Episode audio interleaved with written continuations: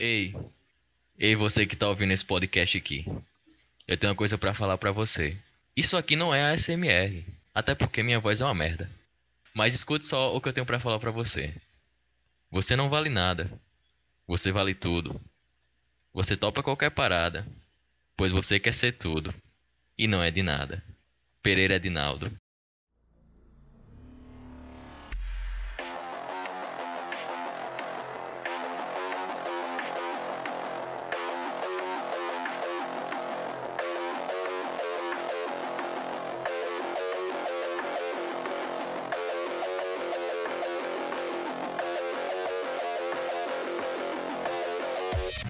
Sejam bem-vindos a mais um Safecast. Com participação gloriosa de sempre, né? Nossos colegas estão por aqui. Gabriel tá por aí mais uma vez. Beleza, Gabriel? Beleza, meu amigo. Armário embutido, armário embutido, armário embutido. Agora, todas as propagandas do, das redes sociais dos nossos coleguinhas ouvintes vão ser de armários embutidos. De nada. Fala aí, outro Gabriel, né? A gente vai diferenciar aqui, eu vou chamar o Gabriel que falou de armário embutido de barba e o outro Gabriel vai ser Biel. Fala aí, Biel. Rapaziada, só queria dizer que na escola, no trabalho faculdade, tô viciado no Zap Zap. Meu Deus. Meu, Meu Senhor, me ajuda. Me ajuda. E a gente tem a participação do nosso editor hoje, Primão. E aí, Primão? Robô! É incrível! Entendeu? Meu! Essa realmente aí. Dois tistos de QI pra entender, mas foi muito boa, muito boa. Eu não tava esperando, na real.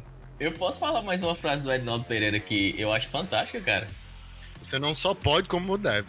Eu acho um erro esse podcast não ser só de frase de Edinaldo Pereira. Argumentou. Ó, tem uma que eu achei fantástica que nem parece que foi ele que fez. Vamos brilhar como um diamante em uma geração marcante. Edinaldo Pereira. Essa é braba, velho. Cara. Pereira é Edinaldo. Eu arrepiei os cabelos todo dia que eu tenho na cabeça. Nem, nenhum.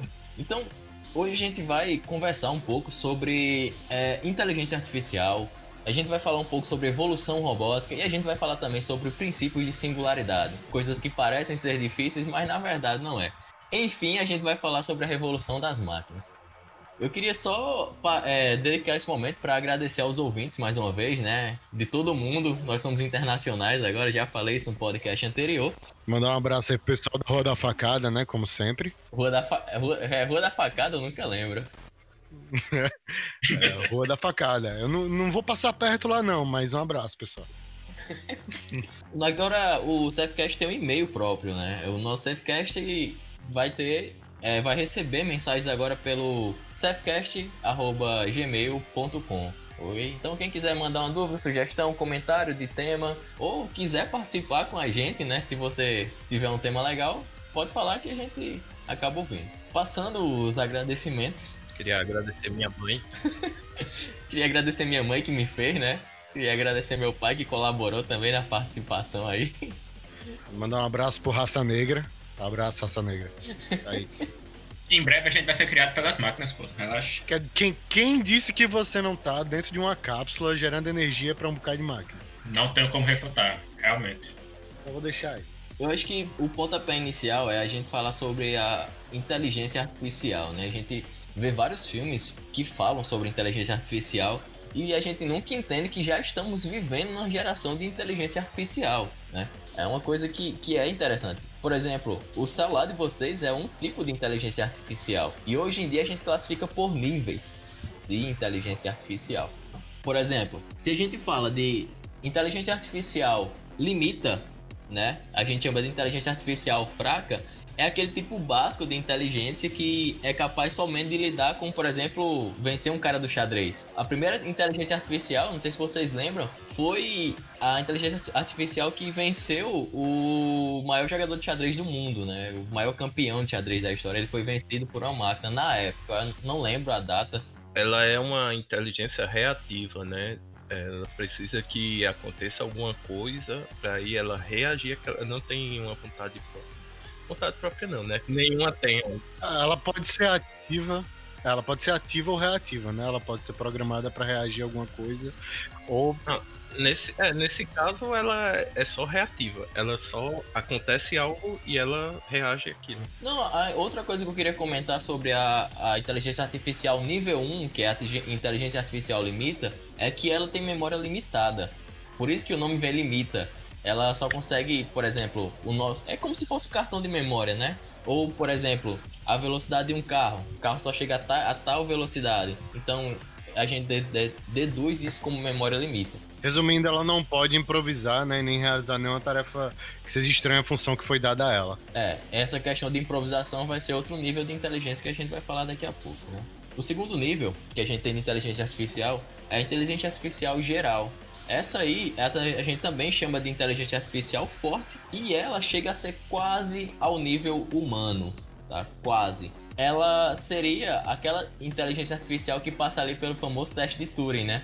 de Alan Turing, de, de QI. E nesse caso, a gente já teria máquinas que têm ciência, ou seja, elas enxergam o mundo e criam representações, mas também conseguem perceber outros agentes ou entidades. Por exemplo, elas compreendem que pessoas são pessoas, que animais são animais, que objetos são objetos. Inteligência artificial inicial ela não tem essa habilidade. É tanto que se a gente colocar, por exemplo, a mulherzinha do Google para falar com inteligência artificial, a gente vai estar tá trabalhando com duas inteligências artificiais, pensando que são dois humanos conversando, só que nenhum é humano, tá ligado? É, é o rolê mais doido. Não, inclusive, tem um negócio que eu vi que o Facebook ele estava trabalhando em inteligências artificiais para fazer negociação. Aí ele colocou as duas inteligências artificiais para conversar e elas acabaram, digamos, aprendendo a conversar entre si e criando uma língua específica que elas não foram programadas para falar. Aí eles acabaram desligando as inteligências, porque eu acho que eles ficaram com medo, né? eu, também, eu também ficaria. Deu, deu, deu uma trancada aí, né? De... E só mais uma coisa, toda vez que você completa um captcha aí dizendo o que, que é um carro, o que, que é um ônibus, o que, que é uma faixa de pedestre, você só tá alimentando esse sistema, tá? De inteligência artificial. Cara, por incrível que pareça, teve um caso, se eu não me engano foi em 2002, nos Estados Unidos. Eu não entendo bolhufas de futebol americano, mas eu entendo que isso aconteceu devido à inteligência artificial. E essa era a inteligência artificial de nível 1, né? Era a ANI, que a gente chama, a limita é, um, um, um time lá, um clube de futebol americano que nunca ganhou um campeonato, criou uma máquina para fazer um, um, algoritmo, né? Algoritmo é a base da inteligência artificial que selecionou jogadores do país inteiro, desconhecidos, ou seja, de renda baixa, que juntos fariam o time perfeito. E do nada esse time que nunca tinha ganhado nada chegou em três anos seguidos às finais do torneio americano de futebol americano. Olha que coisa doida, né? Como a inteligência artificial não é. Biel mesmo, eu acho que participou de um projeto na faculdade, não foi, Biel? Para você é, era, era decidir qual era o time que tinha mais probabilidade de ganhar um CBLOL, algo do tipo, não era? Tipo, eu já fiz projetos que era, por exemplo, analisar é, resultados mais prováveis de jogos de futebol baseado no em resultados de Copa do Mundo. Sei, que por sinal era 2 a 1 um, o resultado mais, mais provável, segundo os dados. e mas, tipo, você pode analisar muitas coisas. Tem uma força muito grande. Agora, só um negócio salientar também. Só aumentar a probabilidade de você escutar esse podcast, que é 100%, né? Com certeza. Não tenho dúvida disso. Certeza. Agora que tipo, a gente fala dos níveis de inteligência artificial aí, mas a limita que a gente tava comentando, em grande parte, é o que a gente tem hoje em dia. A gente não tem um que se chegue assim, seja um humano que tem um replicante aí, tá, alguém perto de você aí, é um, um Android aí. Não, calma aí. É, é, assim, a questão é, existem, existe um nível que a gente encontra atualmente que é a limita. A AGI, a gente fala de nível 2 porque ela ainda tem que ser criada. É basicamente isso. E a gente está seguindo a passos para ser criada. E a partir da segunda, a gente entraria na inteligência artificial nível 3, que aí é a super inteligência. Do nível 1 pro, dro pro 2, pro drone, né? Do nível 1 pro 2, depende do ser humano. Honey é um aí, ele tá, ele tá, tá bugando já, começando a bugar. Programaram o cara direito. É. Faz esse programa que eu faço. É o, é o calor de parelhas, pô, derrete os circuitos. O sinal, quando eu desse parece esse programa que eu faço é de computador, gente, não é outra coisa. é, vamos deixar claro. É verdade, tem que, tem que enfatizar isso. Não botem dinheiro na, na calcinha de Gabriel, ele não vai fazer. Mas se botarem também, não reclamo. Eu não faço programa, mas se você se for preciso vestir uma calcinha para colocar dinheiro aqui para mim, eu vou ali no quarto pegar um. Os caras tão barato, viu? Meu amigo, o mercado tá inflacionado mesmo. A Cris tá foda, parceiro. Mandar um alô aí pra nossa audiência de Ela Sai Bota Calcinha, a comunidade aí. Vocês são lembrados aqui no programa também. Abraço aí pra galera que bota calcinha quando ela sai. Mas aí, volta. Eu acho que o nosso host perdeu a compostura. Ele tava querendo falar dos níveis de inteligência. Chegamos Isso. no nível 2, Machine, é, Machine Intelligence. O que eu ia falar, Barba, é que do nível 1 pro 2 a gente ainda precisa do ser humano. O problema é quando a inteligência artificial saltar do nível 2 para o 3, que é o nível 3 a gente considera super inteligência, que isso é feito pela própria máquina. E a gente entra naquele conceito de retroalimentação, ou seja, quando as máquinas começam a criar outras máquinas e começam a evoluir a si próprios através de independência, né? Não precisa mais do ser humano para evoluir. Aí que a treta começa. É aí que Aí que entramos na era das máquinas de 2021, tá bem aí. Exatamente. E essa questão, por exemplo, o que João falou, né? Eu acho que a questão de desligar porque criou um idioma que não se conhece é o princípio básico de superinteligência. Tipo, os caras, as duas inteligências conversando entre si, criaram uma coisa que não existe. Então, isso seria um, uma fagulha de superinteligência. Bem rápida, mas é basicamente isso. Não, você vê aqueles vídeos do Boston Dynamics. Pode botar no YouTube Boston Dynamics, que são uns animais é. robô que os caras criam. Como como que aquilo ali você como que aquilo não é o começo da revolta das máquinas porque eles ficam dando chute nos bichos dá pena. É, é uns bichos em formato assim, um quadrúpede andando. Uma, humanoide, cachorro. Humanoide, os caras dão um chute e o bicho vai catando coquinho assim pro lado e depois volta a andar. Joga caixa pra eles pegarem, dá com um, um cabo de vassoura neles. As máquinas vão se lembrar, as máquinas vão se lembrar. Mas aquilo ali é puro machine learning que é o que a gente vai falar mais para frente, depois que a gente entrar, eu acho, no assunto das leis da robótica, né, que a Asimov deixou aí pra gente. Pra gente começar a entender de onde a gente saiu para onde a gente vai, né? Isso. Existem leis da robótica que a gente também chama de princípios, né, de Asimov, Isaac Asimov. Asimov? Asimov? Asimov, Asimov. Asimov era um autor, né? Ele era, se não me engano, russo, depois se mudou e começou a escrever sobre ficção científica, sobre uh, robótica mesmo. Ele tem até um livro que é exclusivamente sobre as leis da robótica. Quer que eu cite um livro que todo mundo vai saber que foi Asimov que fez? Eu Robô. É, eu Robô que é totalmente diferente do filme. É totalmente diferente do filme.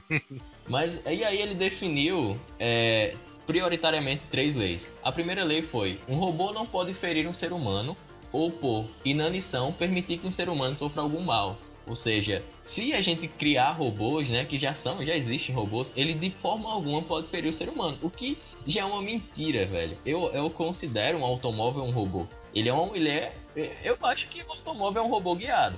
Ao meu ver, né? Eu posso estar falando besteira, mas... Aí a gente entra na a gente entra na questão de que essas leis da robótica, elas foram criadas para é, robôs humanoides que conviviam entre a população. É, existe um diálogo sobre isso que para cada tipo de, de máquina que possa chegar a ter uma inteligência artificial, existem leis que têm que ser diferenciadas para cada uma. Então, eu acho que as leis de robótica partem de um princípio de robôs humanoides. Então, se a gente for tratar de robôs humanoides, a gente pode. Acho que as leis da robótica de Asimov ainda se encaixam até hoje.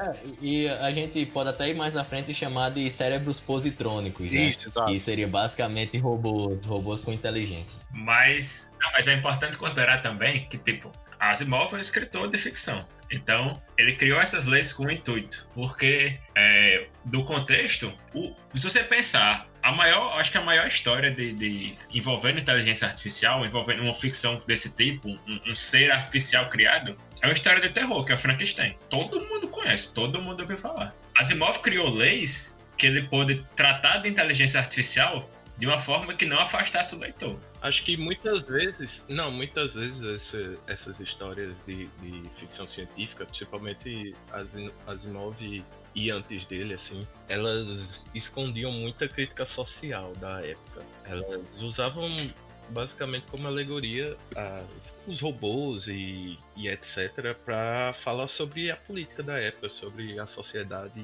e afins. Acho que mais recentemente que esse gênero ficção científica ele ficou mais puxado para a ciência mesmo, assim, entendeu? Pronto, é, com essas leis, coisas e tal, ele conseguiu abordar a inteligência artificial de uma maneira que não afastasse o leitor. Só que do, você lendo o robô mesmo, você vê durante os contos, tem coisas que você já pensa, opa, peraí, ele leva você a um certo limite de, de algumas leis, você começa a se questionar. Mais pra frente eu posso dar uns exemplos, depois que a gente citar as outras leis. Show, show, show. Então vou passar para a segunda aqui. Segunda lei: um robô deve obedecer às ordens que lhe sejam dadas por seres humanos, exceto nos casos em que tais ordens entrem em conflito com a primeira lei, ou seja, você mandar um robô ferir um ser humano. É, eu até acho que as leis de Asimov elas são meio egocentristas, né? Aquela coisa de focada no ser humano, que é assim, cara, é aquele princípio de, de criador, né? Ah, eu sou o criador, eu, você não pode me ferir e tudo mais. Elas são bem, elas são bem utópicas, Rani, porque ele considera uma sociedade onde as pessoas vão estar tá convivendo com robôs e a gente sabe que se for criado um robô realmente que sirva como um ser humano, ele inicialmente vai ser utilizado para outros fins, como os fins de guerra e coisas do tipo. E essa lei aí já já não já bate de frente com a primeira e o robô entra em parafuso. e, e, e, hoje em dia a gente já trabalha com esse esquema de usar robôs para guerra, né? Os drones é um exemplo. Sim, sim. Cara, o, o quão difícil era você fazer um, uma averiguação de território com humanos, né? Quase sempre dava merda. Era 80% de certeza da merda. Hoje em dia você manda um drone, uma baratinha robótica, resolveu o problema. Já existem, inclusive já, existe, já existem drones que já existem drones que são qualificados para tipo decidirem se eles podem abater o alvo deles ou não, baseado no, no que eles têm de, de, de memória. Reconhecimento, né? Reconhecimento facial. De conhecimento, ah. Baseado se ele usa uma toalha enrolada na cabeça ou não. É, e aí. Baseado se tem petróleo lá ou não. Crítica social foda. Crítica social foque. Mas pronto, um exemplo foda de Eu Robô e que coloca assim em xeque essa segunda lei, de que o robô deve obedecer às ordens dadas por seres humanos. Tem um conto que os caras estão na estação espacial, tem que cuidar dos raios solares lá, eles criam um robô. E eles explicam o que ele tem que fazer. E eles dizem, não, a gente criou você, gente é da Terra, não sei o que, nanã. E o robô fica meio assim e tal. Depois ele chega dizendo que não acredita que, que os caras criaram ele. E os caras ficam putos e ficam tentando explicar ele. Aí eu vou falar um pouco por cima, assim, o que ele diz, mas ele diz tipo, é, olhem para vocês. A matéria que vocês são feitos é macia, flácida, sem resistência nem força. Depende de oxidação ineficiente de matéria orgânica para obter energia, falando do sanduíche. E o bicho disse que, tipo, ele não precisa de nada disso, ele absorve energia de forma direta. Ele disse, com a preposição a proposição de que nenhum ser pode criar outro ser superior, essa, a hipótese deles era por terra. E ele deixa de obedecer os caras e o conto vai se desenrolando de uma maneira muito maior que eu não vou falar aqui. O cara acaba de citar esse negócio maravilhoso do de Eu Robô e a única referência que eu tenho de Eu Robô é aquele sticker de Will Smith dizendo safado, assim, né? Você vê a, a diferença. Isso é porque você não tem o pacote completo de cheiro de pneu queimado. Carburador furar, meu, os meus X9 foi queimado. Depois ele passa. Sinal, boy, só, só mais uma recomendação também. Procurem o vídeo do cheiro de pneu queimado, que é com um maluco andando e outro maluco em pé na cabeça dele. Esse vídeo é muito bom. Ah, sim. Sim, puxando o que Biel tinha falado, é, foi justamente por isso que alguns autores depois, pulando um pouquinho aí o que a gente vai falar, mas eu acho que é, vale a pena falar. Alguns autores depois eles consideraram mais algumas leis da robótica. Tem uma quarta e uma quinta lei da robótica. Se eu não me engano, a quinta lei da robótica implica em dizer, explicar para o robô que ele é um robô para ele entender que ele é um robô, justamente por causa dessas falhas que Asimov tão explora na, nos contos deles. Porque as leis da robótica foram criadas para ele explorar as falhas da lei da robótica dentro dos contos. Isso é muito sensacional. É, eu, eu comparo eu comparo Asimov para robótica como Lamarck foi para biologia. Claro que eu vou puxar o gancho para biologia, mas Lamarck falava aquele princípio de lei de uso e desuso, né? Quanto mais você usa um membro, mais ele vai crescer. O que a gente sabe que é uma mentira da. Mas, tipo, é, parece uma grande baboseira hoje em dia, mas pra época foi o pontapé inicial pra gente chegar aos princípios de evolução que depois foram estudados por Darwin, Wallace, entre outros. Asimov é a mesma coisa. Vocês têm que considerar que Asimov viveu numa época que se, nem se falava de inteligência artificial, eu acho. E, é, existiam princípios muito básicos de, de robótica. Então o cara, assim, ele lançou baseado, como o Biel já falou, ficção científica, né? Ele não, não considerou o que é que ia acontecer depois. Mas essa de Lamarck aí, pô, não tem como defender não, porque, pô, eu mexia tanto no meu cabelo e caiu tudo. Use desenho. É. Foda. Ou seja, não lavem o cabelo. Senão vocês vão ficar carecas. E passando para a terceira lei, que seria um robô deve proteger sua própria existência, desde que tal proteção não entre em conflito com a primeira ou a segunda lei. Enfim, o que é que Asimov quis dizer? Asimov quis dizer que o robô não deve matar ser humano. Fim de papo. É, é o resumo da obra. O robô é um escravo do ser humano que não pode fazer mal a ele. É isso que ele quis criar. Por mais que ele tenha criado essas leis no contexto para ficção, coisa e tal, não, não, são coisas que a gente pode usar para tipo tomar como, sabe, um direcionamento ético para a inteligência artificial daqui para frente, para evitar certas coisas aí que até ele mesmo cita nos contos, nas histórias dele. Então serve como um, certo caminho para a inteligência artificial. De fato, é tanto que depois ele criou a chamada Lei Zero, que seria um resumo, né? Acima de todas as outras, um robô não pode causar mal à humanidade ou, por omissão, permitir que a humanidade sofra algum mal. É subserviência à humanidade, né? Seria basicamente isso. Eu acho uma lei bem contraditória, porque se você cria uma lei que você diz ao robô, você não pode deixar que a humanidade faça mal a ela mesma. Uhum. Meu amigo, é extermínio em massa da humanidade, porque é só o que a gente faz. Eu penso assim também. Se, se eles, se eles forem pegar o pé da letra, isso é um dos grandes problemas das leis de Asimov. Ele, você tem que considerar um cenário geral. Por isso que eu, que eu acho que é muito mais interessante você criar no cenário real, você pegar essas leis como base e dessas leis você tirar fundamentos para certos tipos de máquinas. A máquina que, que vai ser a babá na sua casa, ela tem que ter certas leis. A máquina que vai ser um soldado de guerra, é óbvio que ela vai ter que matar alguém. Então ela tem que ter outras leis que são baseadas na, na, no, no propósito dela. Eu acho que o ponto de partida muito bom é, é, justamente essas, essas leis dele. Por isso que tantos outros autores come, começaram a criar leis da, da robótica à medida que os anos foram passando, porque eles foram vendo que não era o suficiente. E não vai ser o suficiente nem tão cedo, porque a quantidade de, de, de, áreas que abrange essa questão da inteligência artificial é muito grande. Você vem desde a carros, a, como o Rani falou, a robôs que, que João falou também, que estão sendo pisoteados lá, estão apanhando com força. Existem drones, existem diversos outros, outros fatores, né, pô? O Tesla, né, velho? O Tesla, cara. O Tesla é, é uma inteligência artificial refinadíssima. Eu acho que tá faltando uma. E Asimov ele esqueceu uma lei aí que seria robôs não podem custar mais de 5 mil reais, né? PlayStation Brasil. Você, PlayStation 5 aí tá foda, né? não é Nintendo, não é Nintendo. Bora, porra, bora, bora produzir aqui, cara. Só para vocês entenderem a, o, o, quanto a gente ainda tá longe de, de inteligência artificial, de super inteligência artificial, o nosso cérebro, ele seria o equivalente a. Eu acho que são 4 milhões de giga, velho. É, é, não, eu, eu não lembro esse dado, mas eu sei que pra gente conseguir é, ter a quantidade de, de, de, potência que a gente tem no nosso cérebro, deveria. Nem o maior computador do mundo, que é o computador.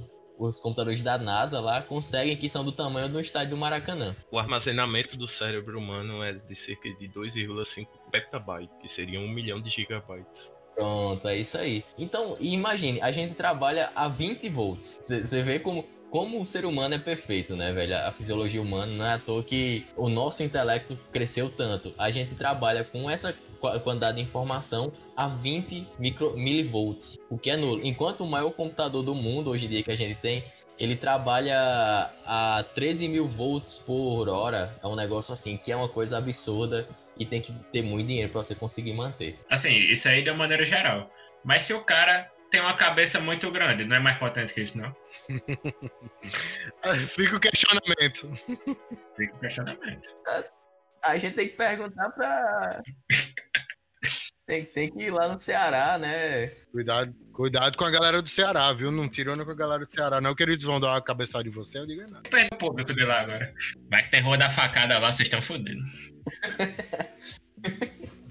Mas Cara, o, que eu paro pra pensar é o seguinte: por que a gente tá tão longe? Vocês podem até discordar de mim, por que a gente tá tão longe de chegar à super inteligência artificial? É, a inteligência artificial ainda não consegue ter olhos pra caracterizar aquela, aquela informação que a gente tem, não, não tem ouvidos, não tem tudo que o, um computador consegue enxergar, por inteligência, uma inteligência artificial consegue enxergar, é por 1 e 0. O preto e branco, né? É um sistema binário.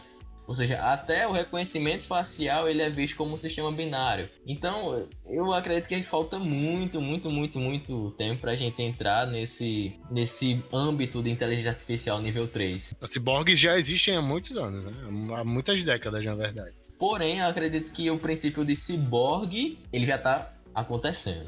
Né? Quem, quem nunca fez um catetezinho? Quem nunca fez um catetezinho? Cyborg não é lutador do UFC, não, pô. e, e o, o rolé é que se o cara usa óculos, você já pode ser considerado ciborgue. Porque ciborgue, em teoria, seria a mistura de um humano com traços tecnológicos. O óculos é uma tecnologia. A sua memória de celular é uma tecnologia. Se você não lembra das datas, mas seu celular lembra você das datas, sua memória é compartilhada com o celular. Saiba disso. Mas, mas Rani, a teoria do ciborgue não seria mais para a tecnologia estar tá embutida dentro do seu corpo? Ah, sim e não, assim, pelo fato de que se você se você utiliza essa tecnologia para você, é um, como se fosse uma extensão do seu corpo, eu vejo como um sistema ciborgue também. Mas eu. Eu vejo mais. Eu vejo mais assim, por exemplo, o cara perdeu uma. teve uma perna amputada e ele colocou uma prótese. Uma prótese que reage ao sistema nervoso dele.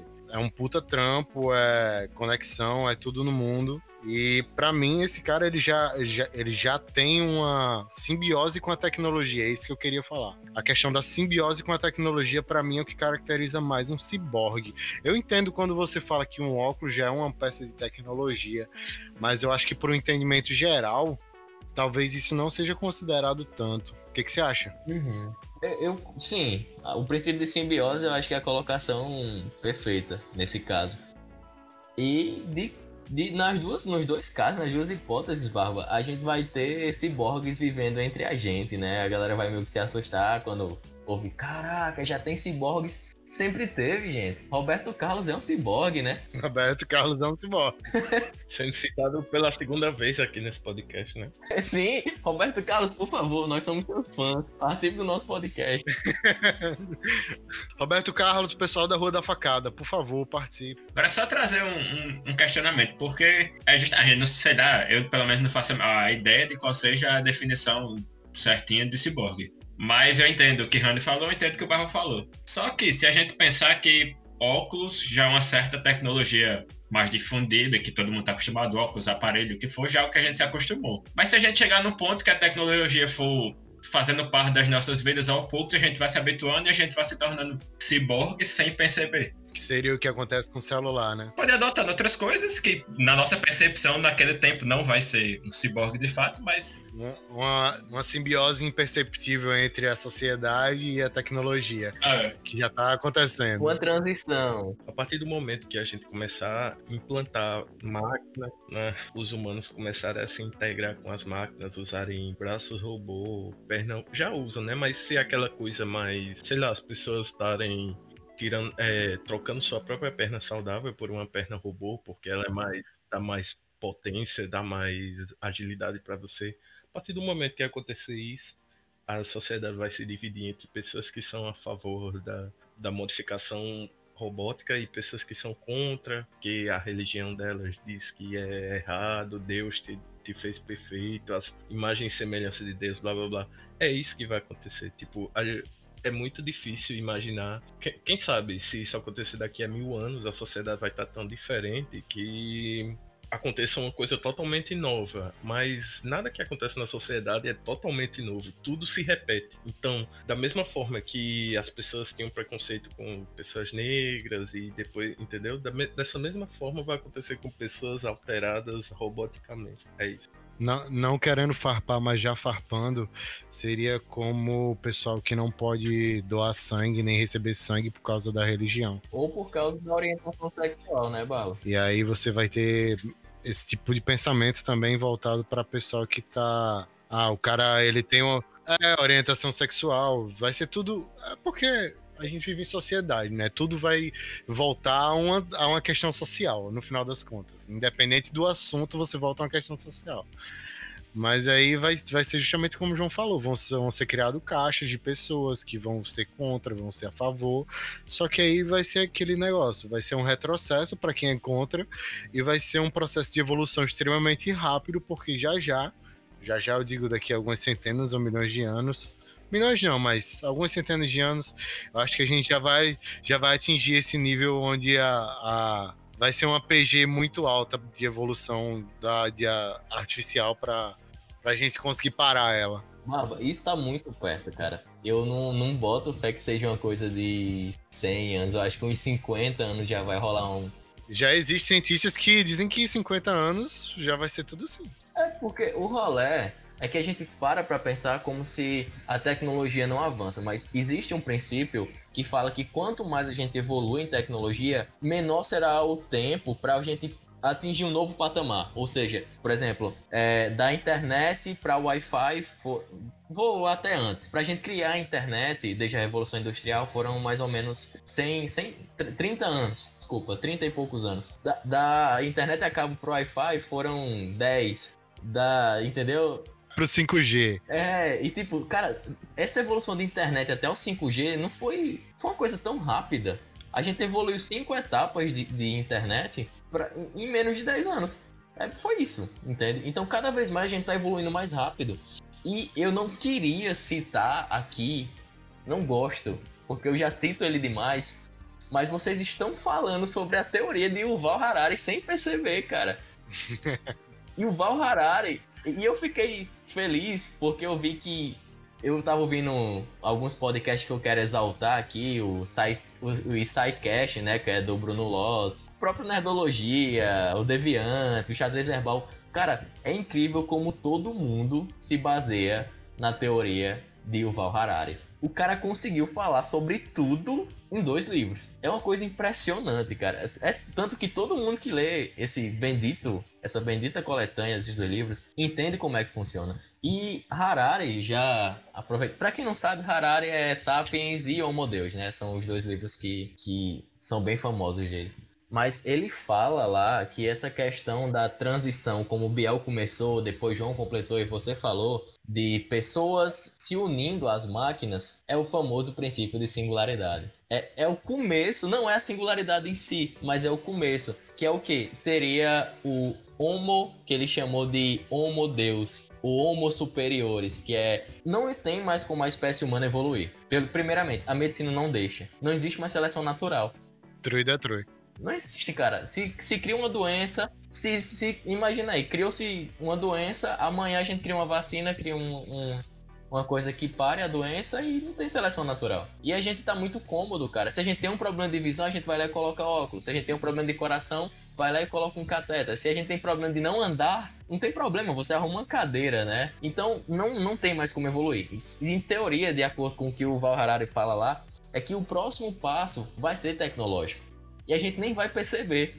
É como realmente vocês falaram, vai chegar um momento que vai ter uma loucura total, que a pessoa vai dizer, cara, peraí, tem gente que tá amputando, ele cita isso no livro, eu, eu tava rindo aqui porque vocês falando, parecia que tavam, já tinham lido o livro. E ele fala exatamente isso, ele diz, vai chegar um momento que as pessoas vão amputar membros para colocar próteses robóticas porque é mais vantajoso. E quem não tiver dinheiro, e aí ele fala assim que o capitalismo vai ser o divisor de águas, porque quem tiver grana vai seguir. E o princípio de evolução não vai ser mais seleção natural, vai ser aquisição financeira. Só evolui daqui para frente quem tem dinheiro. Perfeito. Quem não tem dinheiro, entendeu? Só colocando, só colocando o ponto da singularidade, Rani, que eles chamam assim porque vai ser um, algo que vai acontecer na humanidade que não vai ter nada igual, vai ser um pulo estratosférico que nunca aconteceu antes. Então eles consideram isso um ponto de singularidade. A partir daquele momento, nada nada vai ser como era antes. É como falaram que ia ser depois de Covid, né? Nada vai ser como depois de Covid.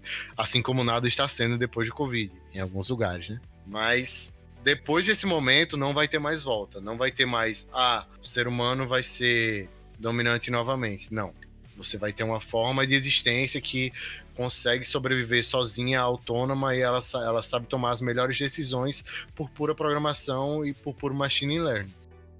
E aí o que, o que a gente estava falando sobre singularidade é quando chegar o momento que as máquinas vão se revoltar e vão quebrar as leis de Asimov e vai ter basicamente o que acontece no filme do Eu Robô, né? Vai ter aquele processo, vai entrar em conflito e as máquinas vão dominar o ser humano.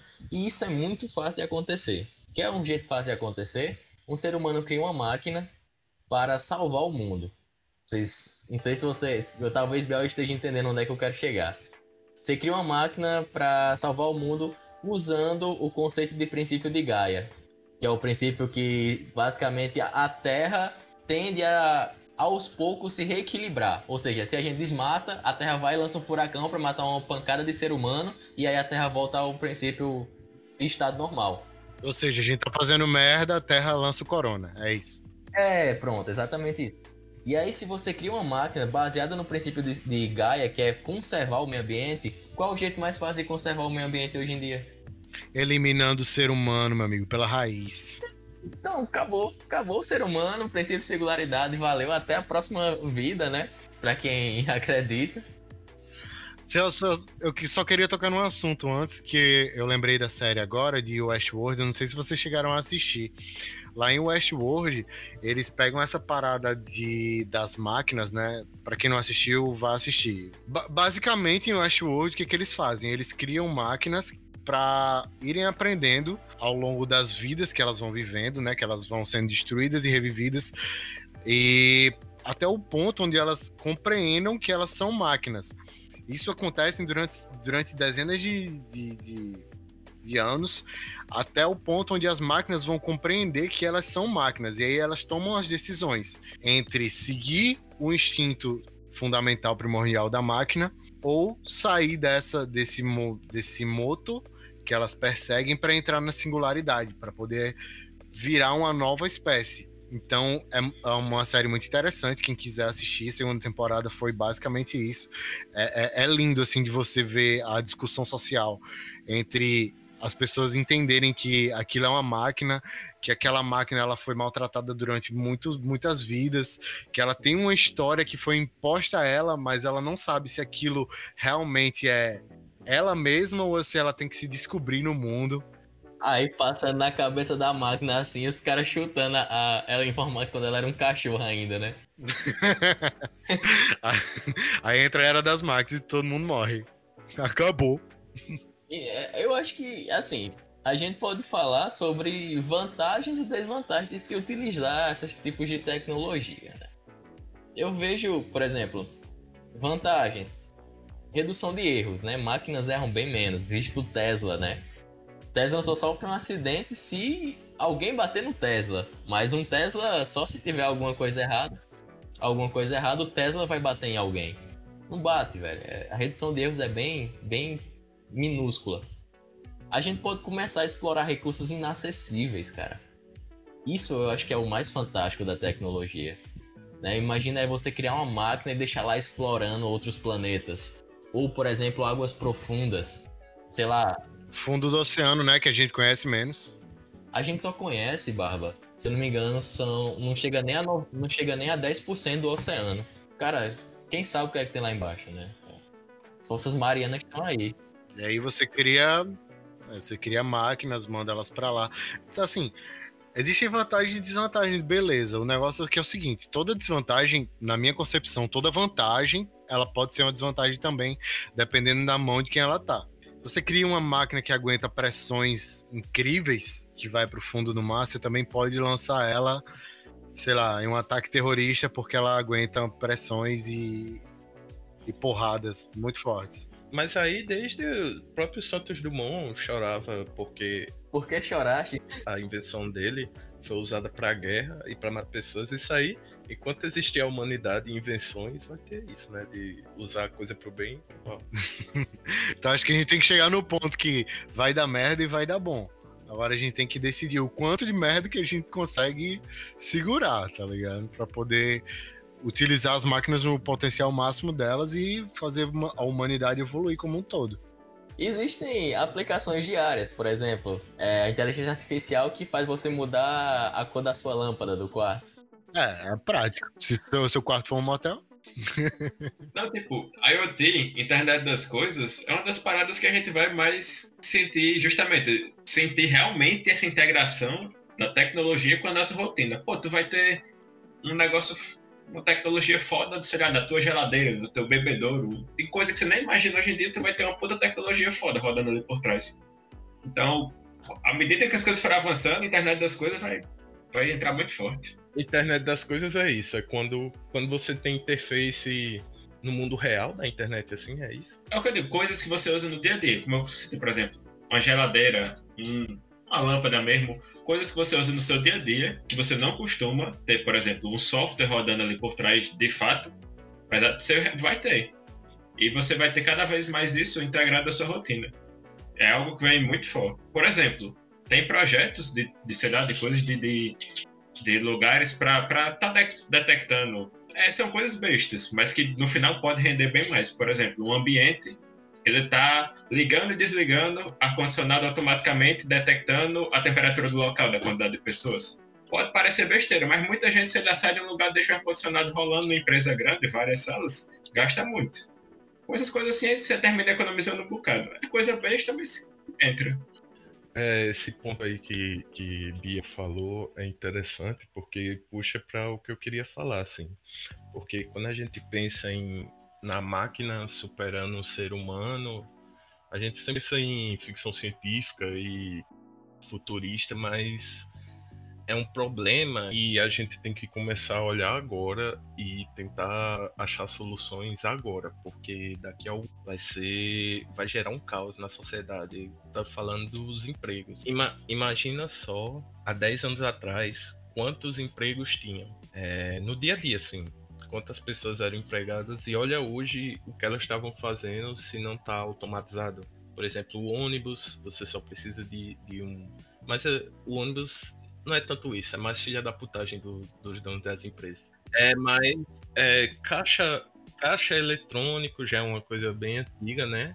Mas que pessoas trabalhavam ali. E quando essas automatizações que a cada momento as automatizações estão entrando em coisas criativas que a, a, a, o setor criativo que precisa dar ideias para funcionar o negócio. Ah, a gente tá, tá livre aqui. E hoje em dia tem, tem bots, tem inteligências artificiais, tem algoritmos que fazem o trabalho da pessoa criativa. Então, ninguém tá salvo disso. E quando, quando esses postos de trabalho forem tomados pela máquina, quem para onde é que vai essa massa de trabalhadores? O que é que eles vão fazer? Vou, vou responder sua pergunta, João, com, com a psicóloga de robôs que existia no livro de Asimov lá. Ah, os empregos, os empregos vão se adaptar, cara. Não, não tem. É um, é um. Estatisticamente, se você pegar a quantidade de pessoas que tem para trabalhar, que cada vez a, a população vai cada vez produzindo mais gente, não para nunca. Não tem como. Não tem, mesmo se muitos tentarem se, se melhorar, é, é, buscar educação e entendeu? Mesmo se isso acontecer, não, não tem como a massa de trabalho ela ser toda atendida ou a maior parte é atendida. A gente tem uma massa, a gente tem uma massa de trabalho agora que ela tem uma, tem uma certa qualificação que já não é suficiente na sociedade que a gente vive. Ter um diploma de formado já não é suficiente, a gente tem que estar tá indo sempre atrás de mais porque justamente já tem essas máquinas que estão ocupando espaços que eram de outras pessoas. Então, o cara que ele não tem condição social, financeira de se qualificar para estudar e entender algo mais para poder participar desse mundo novo que vai surgir, ele vai estar tá sempre ali à, à, à margem da sociedade porque ele não vai ter como se qualificar. Então é como é como é é como você falou, a gente tem que começar a se preparar de agora, preparar a galera, preparar um, um, um campo realmente para poder esse pessoal conseguir se estabilizar num futuro onde máquinas vão fazer trabalhos básicos. Não tem como todo mundo se, se melhorar, entendeu? Não, não, se ade...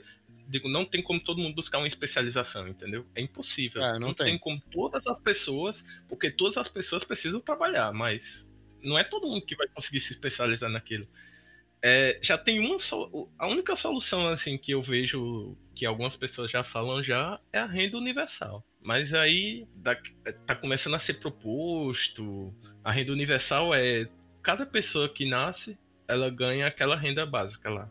Socialismo com outro nome, mas, mas é, é, é mais bem pensado. Mas, é, não é socialismo porque. Quer dizer, não, eu tô falando tirando onda, mas assim, é, é, bem pensado. É como se fosse esse, esse salário que o pessoal tá recebendo por causa da pandemia, esses 600 reais. É uma situação extrema que não se vê outra, outra solução e as pessoas estão com fome, as pessoas precisam trabalhar. E o que é que a gente vai fazer com elas? A renda universal.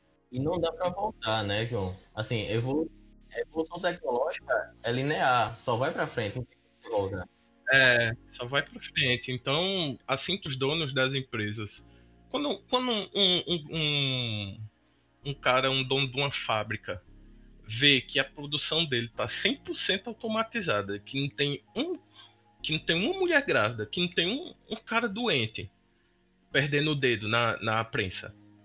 Que que vai, você acha que ele realmente vai, vai querer voltar e contratar pessoas? Não, nunca mais. E essa massa de pessoas vai ficar desempregada para sempre. Porque o competidor dele vai ser assim também. Aí... Mas vai ter alguém que vai precisar consertar a prensa ainda. Sim, mas aí você tem que. Quantas, quantas pessoas. Vamos pegar esse público, é, essas pessoas que trabalham nessa fábrica. Quantas pessoas da, que trabalham nessa fábrica vão sair e conseguir se especializar em consertar a prensa?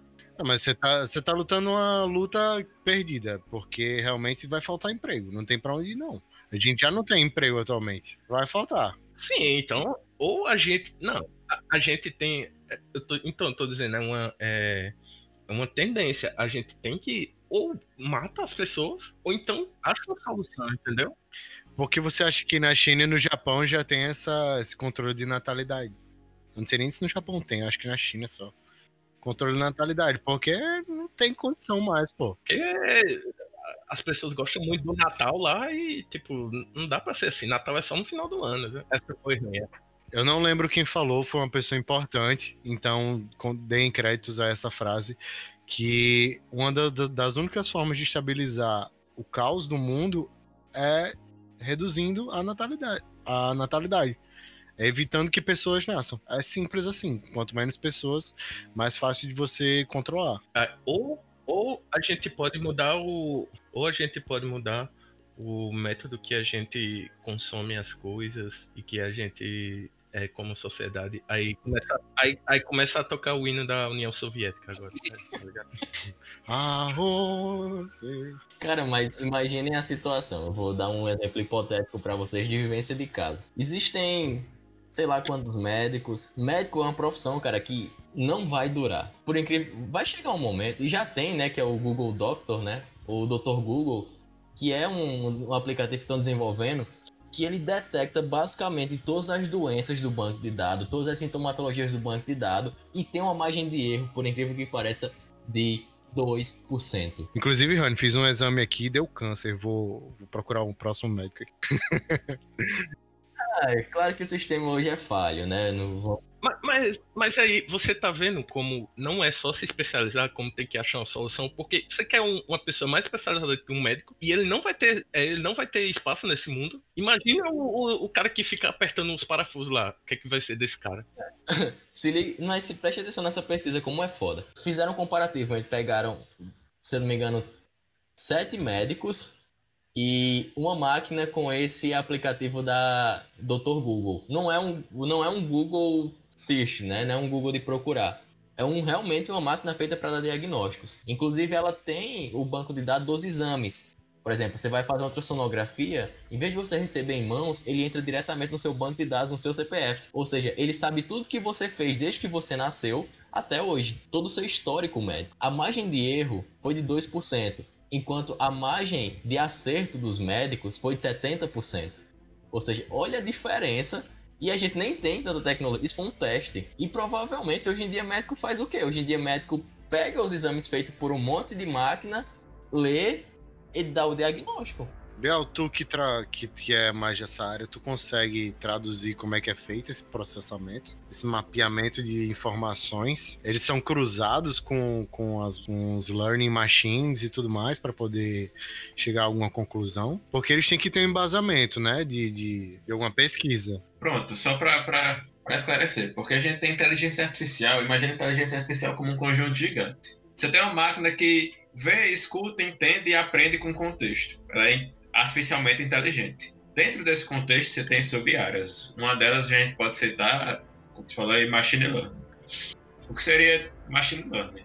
Machine learning, você pode assim pensar da maneira simples, você tem um conjunto de dados e a partir desse conjunto de dados, o, o algoritmo, o programa, ele vai aprender com eles e a partir daí, de, com o que ele aprender com esses dados, ele vai poder te dar um resultado muito usado geralmente para predição. Então, imagine se você, assim, não sei como isso é feito na prática, mas um exemplo de que pode ser para aprimorar o algoritmo até um certo ponto, até ele ser comercializado o que for. Você tem uma base de dados gigantesca e você o que é feito geralmente, você usa um, certo, um determinado percentual desse conjunto de dados para treinar a máquina e outro para testar. Primeiro, o algoritmo é treinado com um grande percentual de dados depois ele vai pegar outro percentual de dados reais e aplicar a partir do que ele treinou. E daí você pode ver se o algoritmo teve um resultado bom ou não. Isso é chamado, acho que é de aprendizado supervisionado, porque você sabe o resultado daquele conjunto de dados que você está mexendo.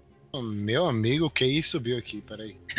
Outra coisa que eu ia falar para vocês, cara. Barba, pra quem não sabe, Barba trabalha na glamourosa teleperformance, né? Especificamente no setor da Netflix. Eu acho melhor você não falar isso no podcast, não, viu, amigo? é, é, é, bem sério mesmo. Pula essa parte aí. Segurança da informação. É segurança da informação. Não, Barba trabalha em uma multi-empresa multi de comunicação. Multinacional. Isso. Locadora vermelha. Quantos funcionários tem lá por média, Barba? Cara, na... assim um chute. Uma média rápida. No prédio todo. No seu setor, tem quantas pessoas? No meu setor, no meu setor tem umas 400 pessoas, mais ou menos. Multi... São quantos setores lá? Cara, deve ter uns seis setores, mais ou menos. Só que cada setor aglomera mais pessoas. Então vamos fazer uma média de seis setores com 400 pessoas. Claro que é bem mais que isso, acredito que seja. Mas imagine aí, seis setores por 400... Seis, seis vezes, façam conta aí, 2.400 pessoas? 24 mil pessoas. Que é o menino? Calma aí. Corta isso aí, Eu não sei contar, não. Cara de biologia mesmo.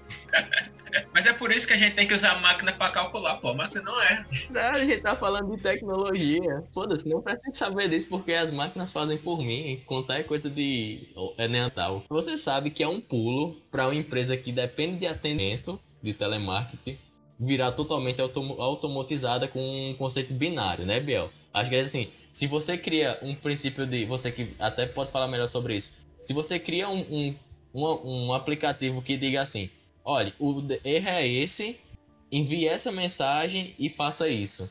Automaticamente todo mundo está desempregado. Mas o interessante, Rani, é que existe um pensamento que não, não é muita gente que tem conhecimento disso, mas a empresa ela quer dar aquele ar de humanidade durante os atendimentos. É por isso que eu acho muito difícil você é, categorizar como, como trocar para máquinas mesmo. Inclusive, existem empresas que fazem uso de máquinas para esse, tipo, esse mesmo serviço, mas elas não entram nessa parte de do contato físico com a, com a outra pessoa, que é o que atrai muitos clientes. Cara, por isso que médico é por isso que médico tá, tá aí ainda, né? Porque assim, você, se você prefere receber um diagnóstico de câncer escrito por uma máquina em, em letreiro, você tem câncer. Ou o médico chegar e dizer, sente aqui, vamos conversar sobre o que é que você tem. Entendeu? É por isso que não tem isso ainda. É claro que se uma máquina conseguir gerar isso, o que eu acho que não seja tão complicado, dependendo do, do, do nível de, de tecnologia que a gente tiver Hoje em dia eu não sei se é possível, mas já existem muitas máquinas que representam isso aí. Tipo, tem, tem bots que você conversa e o bicho conversa com você de boa, né? Te responde tranquilo. Então, enquanto enquanto as máquinas não conseguirem reproduzir esse toque humano, entre aspas, que nada mais é do que algumas funções que eles vão programar, eu acho que tá safe. Então, por enquanto ainda tô empregado. Ah, assim, né? Isso que o Barra falou é que a empresa ela prefere dar esse toque humano, é cultura organizacional, né? E a empresa tem isso até o cara chegar um cara lá, apresentar um, uma IA para o, o, dono da empresa e dizer você vai economizar X, X dinheiros. Aí o cara, opa, amigo, então peraí. Pronto, um milhão de demissões ao mesmo tempo. É, é isso. Mas, mas não é bem assim também, não, porque quando você constrói você constrói uma imagem de uma empresa de um jeito, é muito complicado, uma empresa gigantesca, desconstruir sua própria imagem de uma forma assim. Então, isso jogaria, jogaria o nome da empresa na lama. Então, não vai ser um processo que vai ser do dia para a noite. Eu acredito que se acontecer, vão acontecer em setores. Ó, esse setor aqui vai ser, a partir de agora, vai ser assim. Esse setor aqui vai ser assim. Então, não vai ser um processo que vai, você vai piscar a luz e vai, todo mundo virou lobisomem. é, é próximo, realmente é uma realidade bem próxima. E, e, outra coisa que eu acho foda, beleza, todo mundo foi demitido, né? Todo mundo vai trabalhar de Uber, o Táxi 99. Aí já tem uma, uma galera boa, né, de Uber e Táxi 99, junta com essa galera que foi chutada do atendimento de telemarketing. Aí do nada o mundo decide que é mais seguro trabalhar com táxis é, automotivos que não precisam de, de condutor. Véi, e aí? E agora? Vão pra onde essa galera? Aí vai trabalhar com pessoas. Até onde existirem pessoas. Por isso, ramos de psicologia talvez entrem em alta nas próximas décadas aí. Hum, vai ter que virar psicologia de inteligência artificial. Psicologia de robô. Psicólogo de robô, já falei. Psicólogo de robô. Só pra, assim, citando Asimov mais uma vez, tem uma parada que eu acho muito foda.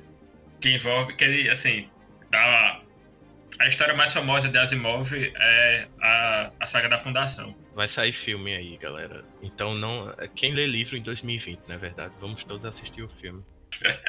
e no primeiro livro, o bicho assim, ele cita como uma disciplina, mas eu não vejo outra forma dela ser aplicada sem ser inteligência artificial. Que ele chama de, de psicohistória. Que através dela você mescla tipo história, é, sociologia, psicologia e estatística para você prever o comportamento da população. Então é tipo, é como se ele ele sabe o que vai acontecer futuramente porque a sociedade se comporta de uma certa forma e as coisas tendem a se repetir. Eu acho isso é, é tipo seria levar a psicologia ao seu máximo, eu acho. É, eu acho, eu acho que a gente tá, tá meio que a gente tá perdido de duas formas. A gente tá perdido se for basear a tecnologia a gente tá pensando em continuar do jeito que tá, cara. Porque a gente, a gente precisa de tecnologia para contornar as merdas que a gente tá fazendo com o mundo. Só que se a gente evoluir muito a tecnologia, a gente tá fudido também porque a tecnologia vai comer a gente. Então, cara, eu sei. Não tem muito o que fazer. Ou seja, galera, lamba um corrimão aí e vamos pro abraço, né? Vamos pegar corona e ir embora. É, tem. e pega um coronazinho. Eu acho que o próximo passo da humanidade é realmente se mesclar com as máquinas e, como até o Westworld apresenta, transmitir nossos pensamentos, nossa mente, nosso conhecimento para uma máquina para poder viver uma vida perpétua ou evolução da próxima geração de seja o que for. Eu acho que o corpo humano degradado como biológico não vai, não vai ser um problema na, daqui a uns 100, 200 anos. Eu acho que a gente já vai ter passado desse ponto. Não sei vocês. Tem um livro que eu não posso mais citar aqui. Puta merda, não dá, velho. Não dá, velho. Cite, por favor, Rani. Por favor, Rani. É. Por favor.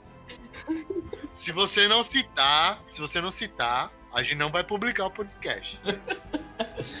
Mas existem dois conceitos. Existe um conceito de imortalidade e a mortalidade, né?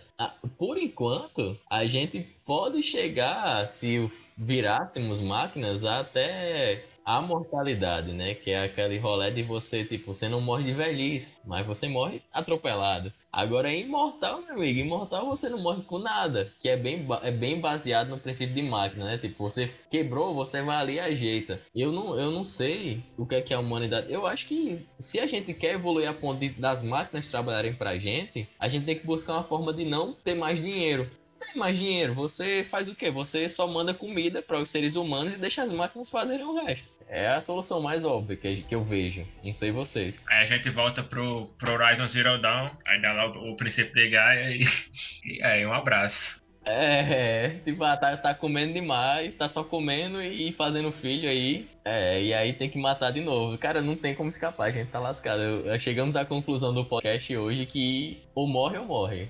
Vai todo mundo morrer. Acabou. Não sei se vocês já ouviram falar do basilisco de Hulk. O que é, que é um basilisco, né? Um basilisco é uma criatura da mitologia grega que é representada por uma serpente gigante. O que ela faz? Tudo que ela olha morre. Se ela olhar pra você, você morre. Se ela não tiver nenhuma pessoa na visão dela, ela olha pro chão e as plantas morrem. É, e quem é Roku? É, Roku, ele é um cara que num fórum que ele fez essa, digamos que isso seria um exercício filosófico. É, no, um cara, ele foi em 2010, ele propôs ele- esse exercício filosófico e o dono do fórum ele ficou tão tiltado que ele deu rage lá no cara. Disse: Pode pensar essas merda, você é idiota falando um negócio desse. Baniu o post do cara e baniu todas as pessoas que comentavam depois sobre que era isso e, e o que ele tinha falado. É, esse basilisco de Roku, ele principalmente ele, ele, se, ele se baseia em várias é, aquelas coisas de teoria dos jogos e, e outros exercícios filosóficos. E um deles é o, a aposta de Pascal. A aposta de Pascal é um cara que, basicamente, a, ele era provar a, a teoria dele era provar a existência, provar a existência de Deus. Não provar a existência, mas que é mais é melhor você acreditar em Deus do que não acreditar. Ele falava assim: se Deus existe e você acredita nele, GG, você se deu bem. Agora, se, se Deus não existe e você acredita nele, é, não, não, não deu tão ruim assim. Agora, se você não acredita em Deus e ele existe, você se fudeu. Na dúvida, na dúvida, acredite em Deus que dá bom. É, E se você não acreditar em Deus e ele não existir, também é a mesma coisa de que você acreditar nele, entendeu? É mais ou menos. Vou gravar e mandar isso pra Imbira. Pra... E aí, essa teoria já foi. Tomou. Não, essa teoria já tomou altas refutadas aí por aí, né? Pro mundo afora, mas enfim. O Basilisco de Roku, ele fala o seguinte: que se a humanidade alcançar a singularidade, é. Como a gente viu aí no, no podcast, é só questão de tempo. É, essa inteligência da singularidade, ela vai recriar todos os humanos que não ajudaram é, a, a ela a ser inventada, ela vir ao mundo e vai punir eles eternamente. Ou seja, a gente a- aquela coisa de a gente vive numa realidade, a gente vive numa realidade, numa, numa simulação. Então, é- essa teoria ela fala que não tem como a gente saber se a gente é a gente mesmo ou se a gente é criado totalmente pela por essa singularidade que ela vai porque assim os humanos a tendência deles é, é ir evoluindo e eles criam a tecnologia e vão evoluindo então quando a uma IA uma inteligência artificial completa é criada, a tendência dela é evoluir eternamente, né? Ela sempre vai evoluir por ela mesma, vai evoluir outras inteligências igual a ela. Nível 3, né, viu? A gente tá falando. Isso aí chegando no nível. Super inteligência, no caso. É, é, no caso, a superinteligência ela vai se aprimorar tanto que ela pode chegar num nível quase que divino, assim, poderes divinos, entendeu? Então é nesse momento que essa singularidade ela pune as pessoas que não ajudaram ela a ser criada, deixando elas viverem a vida delas e aí tipo depois punindo ela para sempre. Que é tipo toda vez que a gente vê falar sobre deuses, é a- a- essa parte da- da punição não sei se seres divinos eles têm essa tendência a punir os. E aí, por que basilisco? Porque se você souber o que é basilisco de roubo, automaticamente você já tá na estatística da, da inteligência artificial. Se você souber, você vai ser punido. Então, todo mundo que tá escutando e, e as pessoas estão participando comigo aqui do podcast, vocês estão condenados. É isso, galera. Obrigado. deixa eu ver se, deixa eu ver se eu entendi. Agora que você nos apresentou esse conceito. Se eu não fizer tudo ao meu alcance pra criar isso, eu tô fudido. Sim. Show. Massa. Alô, vocês. Acabou de condenar mas é todo mundo que tá. João, João, João, João basicamente falou que Deus é robô e que tá todo mundo fodido. Então, é isso aí. É, mas deixa eu completar, deixa eu só completar que eu achei a, essa colocação do Basilisco muito boa para a gente tratar o que seria a religião após a não após a singularidade, porque quando a gente chega à singularidade não existe mais humanidade. A gente tem que entender isso primeiro. Mas quando a gente estiver próximo à singularidade, o Deus superior provavelmente vai ser aquele cara que consegue é, propiciar para você uma vida eterna no mundo plano. É mais fácil, a gente que está aqui, você ouvinte, é mais fácil você servir a um Deus que seria espiritual ou servir a um Deus que você consegue enxergar, tocar e tá te prometendo vida eterna sem as dores de doenças aqui. Disse isso não abala qualquer cristão. Pensem aí e me digam. É, Biel, cara, principalmente Biel, o que é que você acha que aconteceria com, com o que é que você acha que aconteceria com as pessoas do cristianismo no geral quando chegasse assim, olha, você tem esse Deus espiritual, mas você tem uma máquina que vai vai consertar você eternamente e vai criar e vai tratar doenças eternamente, mas você tem que acreditar em mim e você tem que servir a mim. Eu sou seu novo Deus. Uma máquina pode falar isso para você quando a gente chegar esse tipo de singularidade.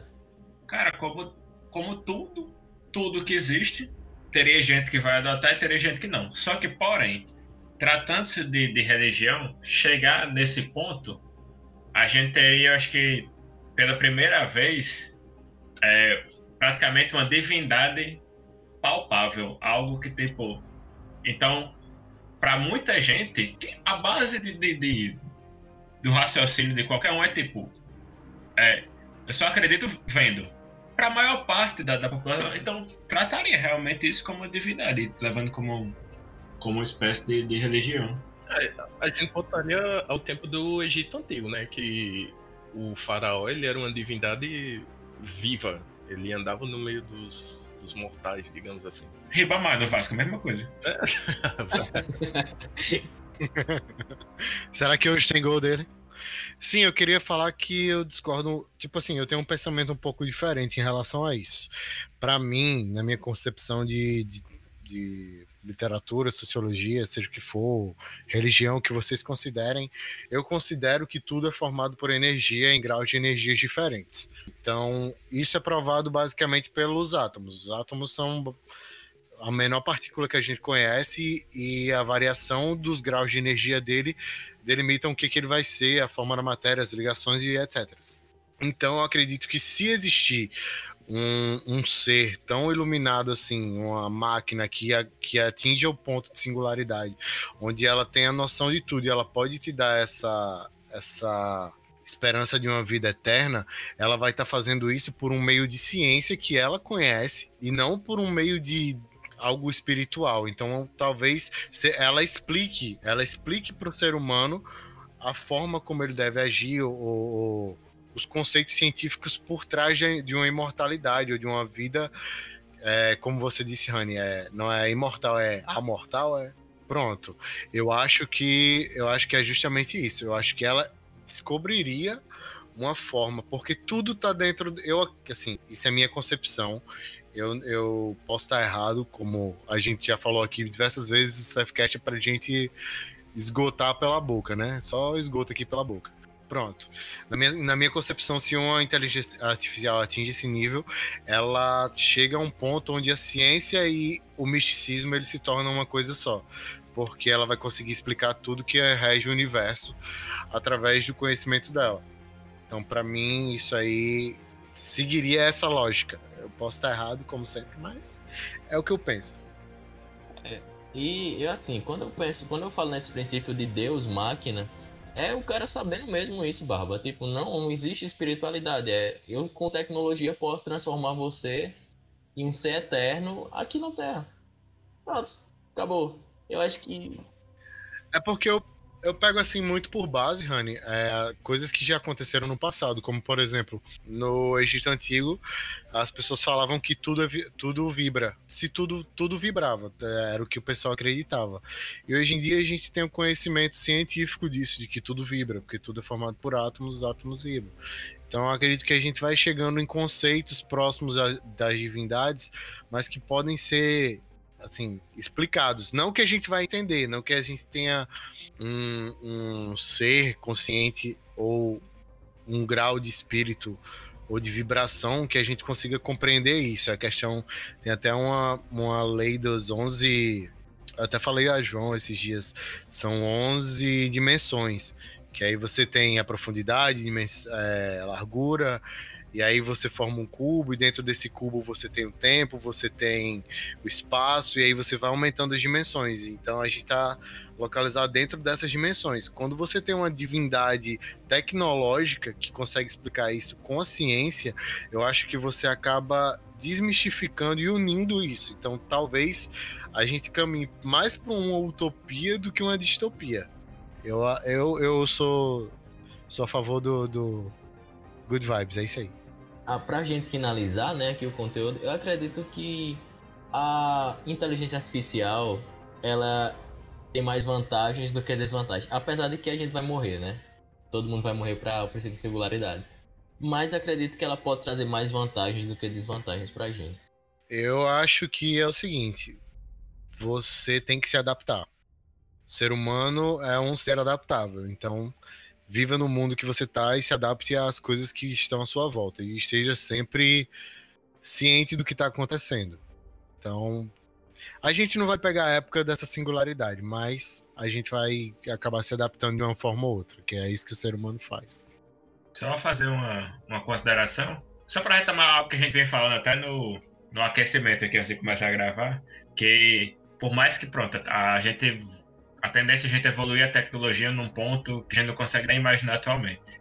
A gente já tem coisas incríveis hoje em dia, só que a popularização da tecnologia, a adesão pela sociedade não é tão simples. Envolve capital, envolve instrução, educação, muita coisa. Então, o avanço tecnológico por si só tem que vir acompanhado de, de, de várias coisas para ela realmente se difundir de maneira geral no planeta. Principalmente questão social, né? Sim. Então vamos ajudar os amiguinhos carentes, viu, pessoal? Ensinar como é que instala o Google Chrome em vez de Internet Explorer. Vamos lá. Isso aí é o Internet 101. O básico, né, Biel? O básico.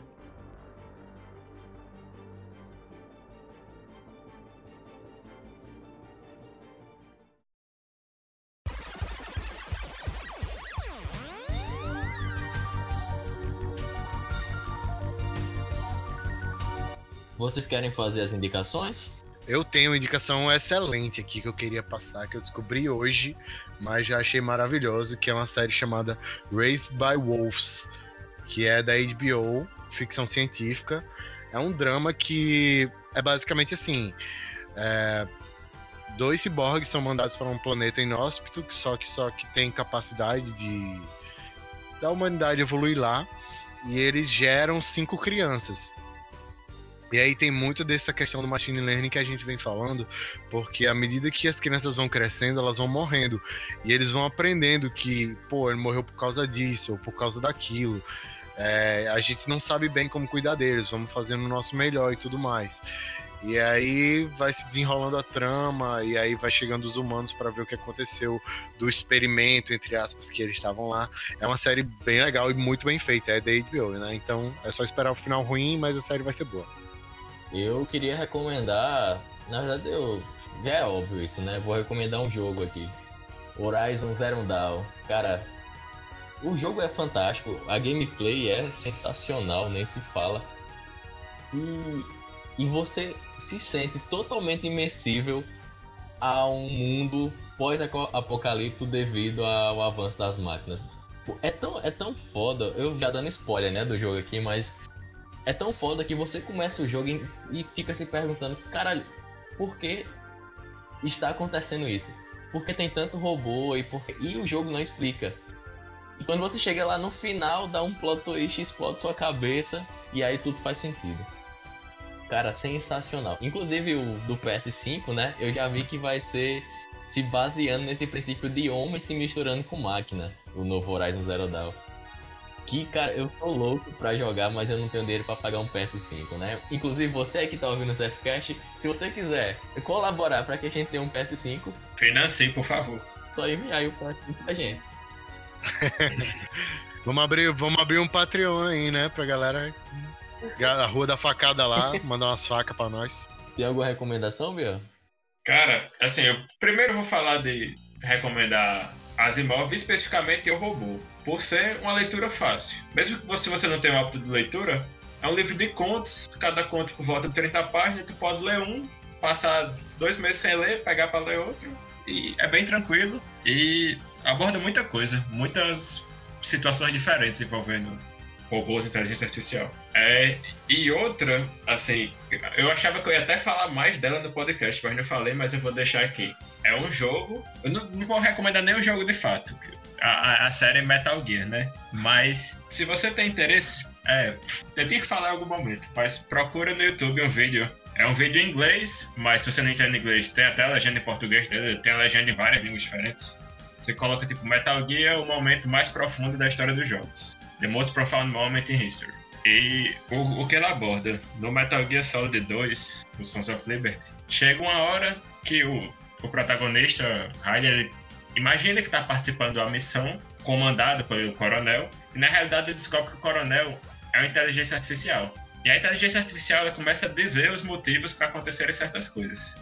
E esses motivos estão muito relacionados ao contexto atual que a gente vive, relacionado a fake news. Por quê? Porque ele cita que antigamente, ele cita, por exemplo, a gente tem os genes, que são informações que são passadas geneticamente. E tem outro conceito que ele usa lá, que até o cara cita no vídeo, que o nome realmente são memes, não de, de humor. Mas seriam informações que são passadas através da sociedade, por exemplo, como cultura, outros tipos de informações. Mas o, conce o conceito de meme, o nome é meme por causa disso mesmo. São pequenas ideias que vão se espalhando. Princípio de memética.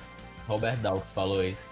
Richard Dawkins, desculpa. Não, é. E pronto. O que a inteligência artificial cita lá, assim, na conversa, é muito maior do que isso que eu vou falar. Mas é, é, é só, assim, que antigamente existia uma curadoria mínima para transmissão de informações. Seja por um jornalista o que for, mesmo que desse espaço para essa pessoa se aproveitar para manipular isso, existia uma curadoria mínima.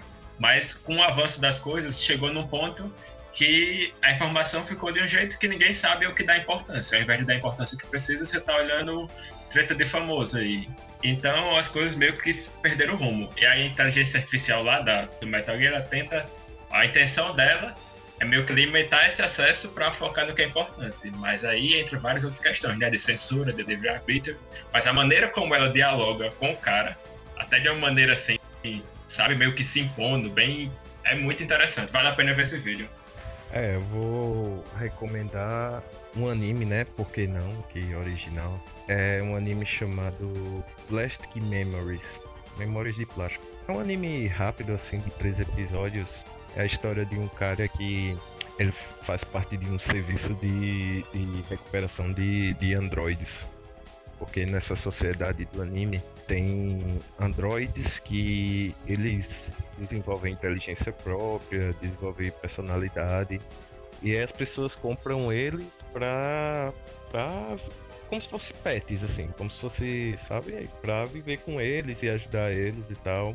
É um anime bem dramático, assim, fala dessa. O, o rapaz, ele, ele vai trabalhar com, com a assistência de uma robô lá, de um androide. E aí ele se apaixona por ela e ela tem pouco tempo de vida, porque após nove anos os robôs eles são recolhidos, né? Porque capitalismo e tal, você tem que comprar outro robô, você vai ficar o resto da vida com ele. Mas as pessoas se apegam afetivamente a esses robôs. E aí é isso, é tipo, mostra a interação das pessoas, como, como os robôs influenciam na vida delas, e é bem triste. E enfim, é legalzinho. Três episódios só, tem no Crunchyroll, quem quiser, é nóis. E finalizamos esse podcast falando que todo mundo vai morrer, né? Inclusive, João condenou, me... condenou metade da população. Já era, tá todo mundo morto. Só queria deixar uma mensagem final pro pessoal. Armário embutido, armário embutido, armário embutido. Boa sorte aí. Eu quero finalizar com Edinaldo Pereira. Não quero guerra, quero a paz. Pereira é Edinaldo. que vem a era das máquinas. que vem a era das máquinas. Falou, Falou? Liga aí.